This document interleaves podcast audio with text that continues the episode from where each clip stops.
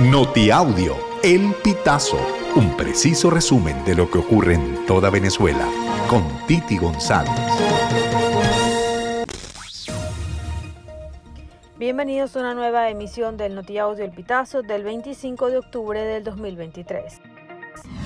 Durante la tarde de este miércoles 25 de octubre se han registrado dos bajones consecutivos y dispersos en todo el territorio nacional, sin un pronunciamiento de Corpolec, uno a las 2 pm y otro a las 2 y 14 pm.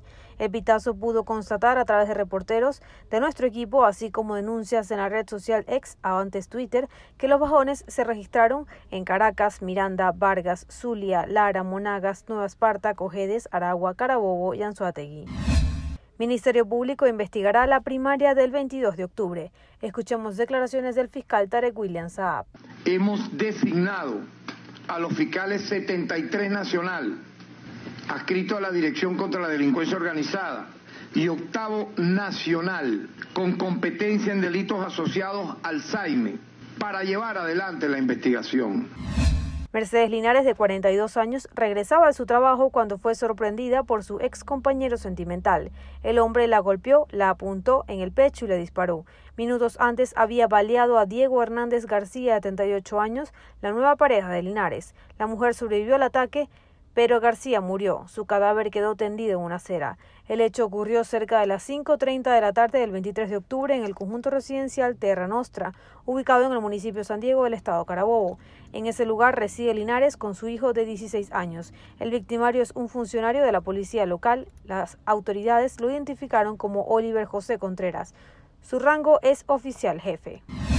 El coordinador general de Una Ventana a la Libertad, Carlos Nieto Palma, indicó que los operativos sorpresas solo demuestran el caos que existe en el sistema penitenciario venezolano, a propósito de la toma del internado judicial de Carabobo, mejor conocido como penal de Tocuyito.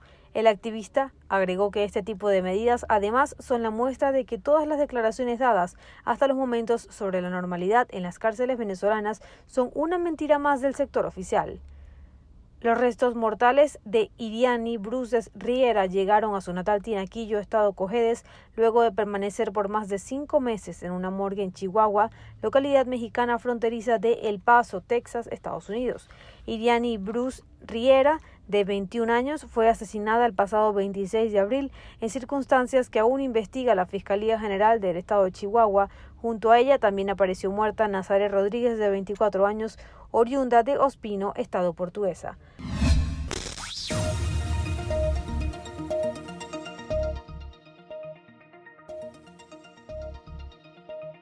Amigos, así finalizamos. Si quieres conocer más informaciones, ingresa a elpitazo.net.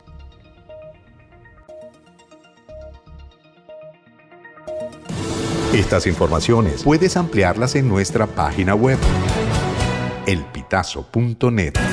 También recibimos tus denuncias vía SMS o WhatsApp a través del 0414 230 2934.